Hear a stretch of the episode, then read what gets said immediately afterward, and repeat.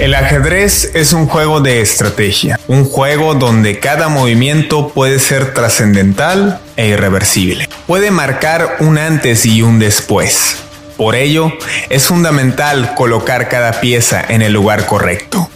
Es así como se mueven las decisiones de los grandes líderes del planeta. El escenario geopolítico es un tablero donde hombres fuertes buscan crear prosperidad para sus naciones donde las potencias buscan crear alianzas y zonas de influencia. La lucha eterna entre capitalismo y socialismo adquiere otro sentido en este siglo XXI.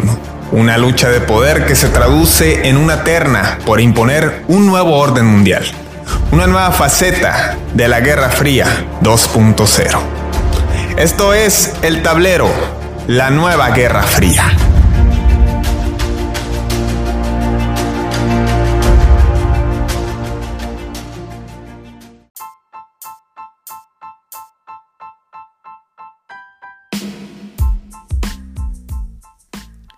Vaya semana la que tuvimos estos días pasados, ahora que el 24 de abril se cumplieran dos meses de la operación militar rusa en Ucrania, se cumplieran asimismo el día 27 de abril un aniversario del nacimiento, el 152 aniversario del nacimiento del líder ruso Vladimir Lenin, y asimismo ahora que acaba de pasar el primero de mayo, el Día de los Trabajadores, un evento ocurrido en Estados Unidos, pero que irónicamente se conmemora mucho en Rusia y en los países exsoviéticos y en muchos países del mundo donde las organizaciones sindicales, los partidos de los obreros, eh, pues aprovechan para reivindicar sus valores laborales, sindicalistas, los reclamos, las exigencias de, mejores de mejoras salariales, de mejores condiciones de trabajo, entre otras cuestiones. Valdría la pena también recalcar todo lo que confluye en esta semana, dado que la próxima, en unos días, el 9 de mayo, es el día de la victoria en Rusia, este día donde se conmemora la victoria de la Gran Guerra Patria, como conocen ellos la Segunda Guerra Mundial, donde el ejército ruso se impone ante el ejército nazi en la famosa batalla de Stalingrado, marcando así lo que sería el principio del fin para las pretensiones del ejército nazi. Mismo ejército que formara una alianza con el ejército nacionalista ucraniano encabezado Stepan Bandera en aquel entonces y que hoy pues viene a renacerse en el famoso batallón de Azov, esta organización paramilitar que ha combatido junto con el ejército ucraniano de ideología ultraderechista. Neonazi podría interpretarse, pero en el sentido antirruso, no propiamente antisemita, es decir, antijudío, que pues permanece asediada en las instalaciones de una planta siderúrgica en la ciudad de, en el puerto de Mariupol, un, un, punto importante que ya el ejército ruso pues tiene dominado prácticamente el 80% y prácticamente están esperando la rendición de esta guarnición militar, misma que sigue siendo apoyada por el presidente ucraniano Vladimir Zelensky, Volodymyr Zelensky, y quien pues no quita el dedo del renglón de exigir apoyo de los socios europeos, de Estados Unidos, que si bien ha enviado una buena cantidad, unas buenas toneladas de armamento, pues esto no ha significado un apoyo sustancial para las fuerzas ucranianas, entendiendo que mucho de ese material ha terminado disperso, no se, no se han establecido los mecanismos correctos o adecuados para que llegue en manos de las fuerzas ucranianas. Además de que muchos de estos miembros del ejército ucraniano desconocen cómo utilizar estas armas, dada su, pues, el alto nivel, lo sofisticado que son de fabricación estadounidense y que por lo mismo, pues ahora en, en la visita de Nancy Pelosi, la líder del Partido Demócrata en el Congreso estadounidense, pues fue uno de los temas principales. Eh, se buscará que miembros del ejército estadounidense entrenen a soldados ucranianos en territorio polaco, por lo mismo que Pelosi también visitara al presidente de Polonia, André Polchak. Por tanto, pues vemos cómo se dan estos movimientos. Polonia, que ha tenido que lidiar con como refugio de 5 millones de ciudadanos ucranianos y que irónicamente remontándonos a 1938 y volviendo al tema del batallón de Azov, bueno, eh, el líder que inspirara a este, a este movimiento, esta agrupación paramilitar, por ahí de 1938 Stepan Bandera, junto con su ejército nacionalista ucraniano, eh, ejercieron una masacre contra ciudadanos polacos que vivían en los linderos de Ucrania y Polonia, entendiendo que en ese entonces había una parte de territorio ucraniano, o vamos, Ucrania no tenía territorio como tal, por lo tanto,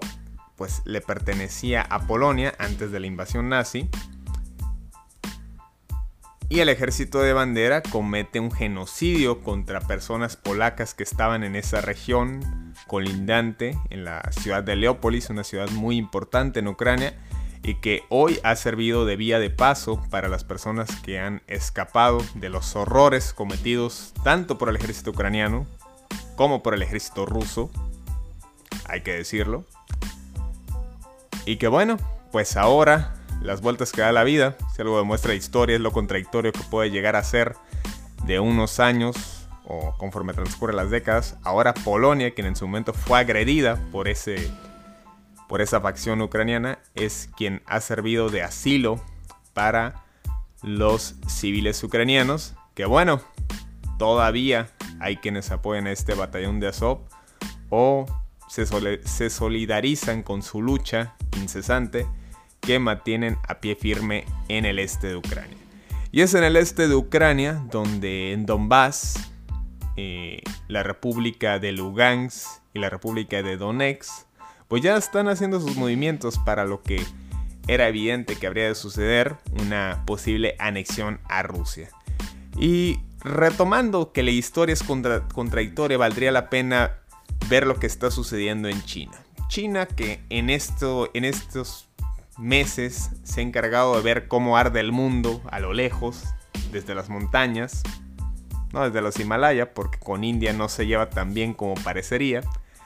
que ya ha tenido sus conflictos con India, pero hoy andan de buenos amigos ante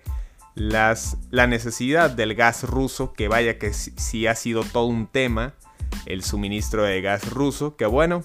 ahora que quien quiera gas ruso tiene que pagar en rublos,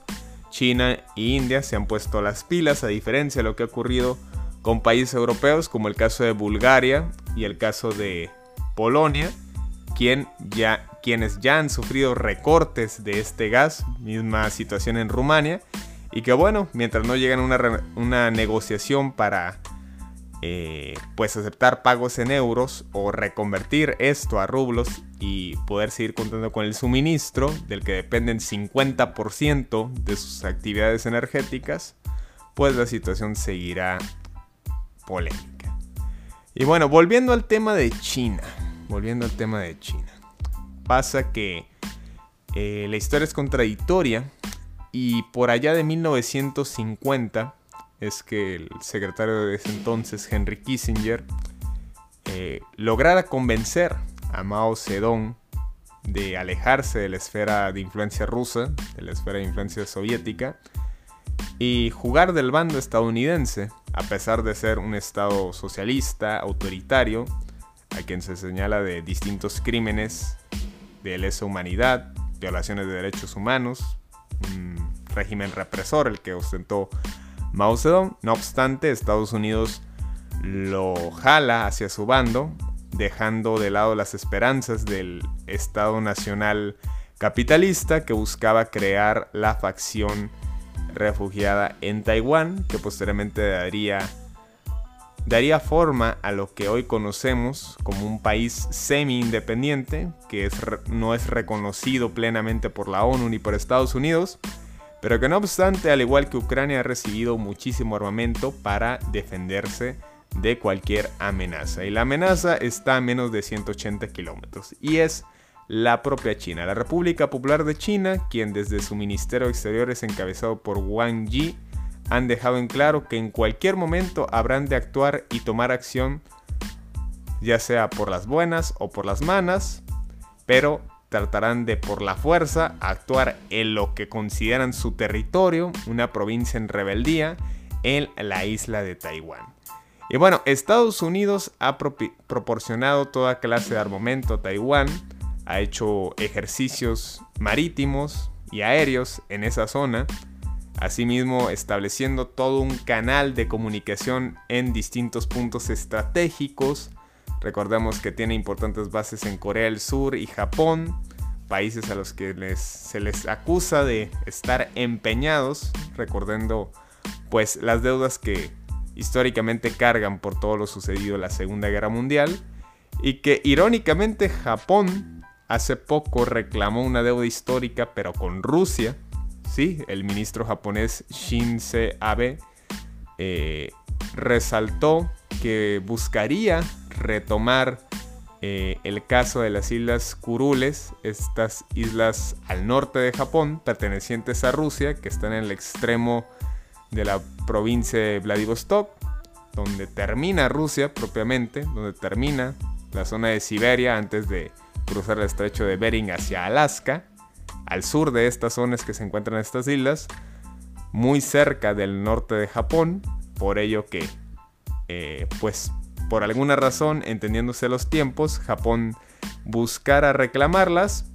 Digo, Argentina está reclamando a las Malvinas, me parece que cada país tiene derecho a reclamar islas cercanas a su territorio. Y bueno, pues no le hace gracia, por supuesto, a Rusia, quien se apodera de ellas precisamente en la Segunda Guerra Mundial, luego de que 50 años atrás, en 1905, perdón, 40 años atrás, en 1905, Japón se apoderara de, se apoderara de ellas en la famosa guerra ruso-japonesa, que fue el principio de fin para el imperio ruso y que curiosamente fuera el pie de apoyo para la revolución rusa propiciada por Vladimir Lenin, de quien hablábamos al principio, puesto que tras la derrota ante los japoneses eh, hubo toda una una serie de descontentos por parte de la población rusa que dejó de creer en, en digamos, la osadía, en el poder que podría ostentar el imperio ruso y toda la oligarquía cercana a la casa real rusa de los Romanov. Por ello que esto propiciara eh, los movimientos bolcheviques para posteriormente ejercer la famosa Revolución de Octubre, creando así el primer Estado socialista que se conociera en ese entonces. Volviendo al tema anterior, eh, China reclama a Taiwán como parte de su territorio. Y esto es muy importante, porque así como Rusia reclamaba como parte integral de su historia, de su origen, esa región de Donbass, y toda Ucrania en sí, al menos así lo expresó el, presidente, Vladimir Putin, por ello que se sintiera con el derecho de invadir esta región, con el pretexto de, primero, proteger a sus ciudadanos rusos, que sí hay mucha gente que habla rusa en, el este de Ucrania, y posteriormente desnazificar a esta nación, tomando como referencia lo que ya hemos mencionado el batallón de Azov. Bueno, ahora, China tendría todo el derecho, bajo su perspectiva o su lógica, de tomar su, su isla, su isla de Taiwán, en su propio territorio, ejercer una operación militar para apoderarse por completo de ella. Lo cual se ve difícil o han proyectado que en 2025 ya sería factible. como dicen los expertos en estrategia militar, una guerra la tienes que iniciar si estás completa, solo si estás completamente seguro de que la vas a ganar. Los cálculos para Rusia, pues no sabríamos exactamente si le han salido del todo bien, pero China está previendo que para 2025 podría ejercer una maniobra para apoderarse de Taiwán, lo cual sería interesante ver cómo reaccionaría Estados Unidos y la Unión Europea, quienes se adjudican como promotores y defensores de la democracia.